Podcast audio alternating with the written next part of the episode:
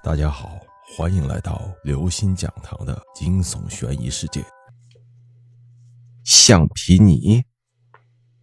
最近一段时间呢，莲花的睡眠质量特别不好，也不知怎么了，一旦睡着，他就觉得憋闷的不行，就像自己的鼻子和嘴巴都被捂住了一样，常常会让他非常痛苦的醒过来。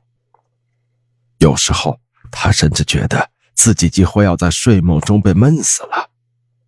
可是只要一醒过来，那种憋闷的感觉就会立刻荡然无存。实在受不了了，他去了县里的医院，好好的做了一次检查。可是医生什么都没有查出来，随便开了一点药就打发他回家了。那些药毫无作用，吃了几次，他依旧会在梦中被憋醒。这一天。莲花又在睡梦中被憋醒了，她呼的一下坐起来，大口大口的喘息着，出了一身汗。这时候，躺在他身边六岁小儿子说话了：“妈妈，刚刚你睡着的时候，有个黑色的小男孩，拿着橡皮泥一直往你的嘴巴和鼻子里塞。”莲花顿时感到毛骨悚然。他是个人贩子。前不久，他在一个小城里用橡皮泥做诱饵，拐走了一个穿黑衣服的小男孩。路上，小男孩太吵闹，他狠心的把他塞进了行李包，结果闷死了那个小男孩。现在，自己这种情况是那个小男孩的鬼魂来寻仇了吗？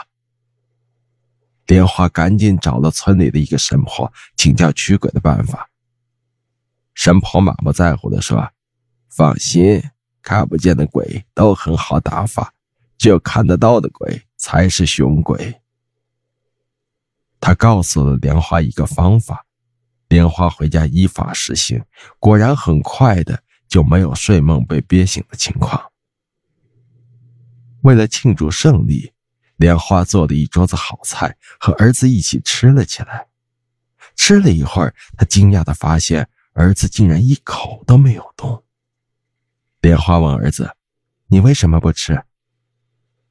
儿子嘿嘿一笑，说道：“如果我也吃，这些橡皮泥就不够憋死你的了。”莲花大惊失色，猛地发现自己吃的正香的饭菜，竟然全都是橡皮泥捏出来的。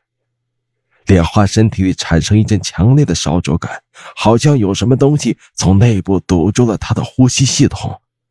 他呜呜的叫着，倒在炕上抽搐起来。他这才想起来，自己之所以昧着良心做人贩子，是因为他自己根本就没有孩子。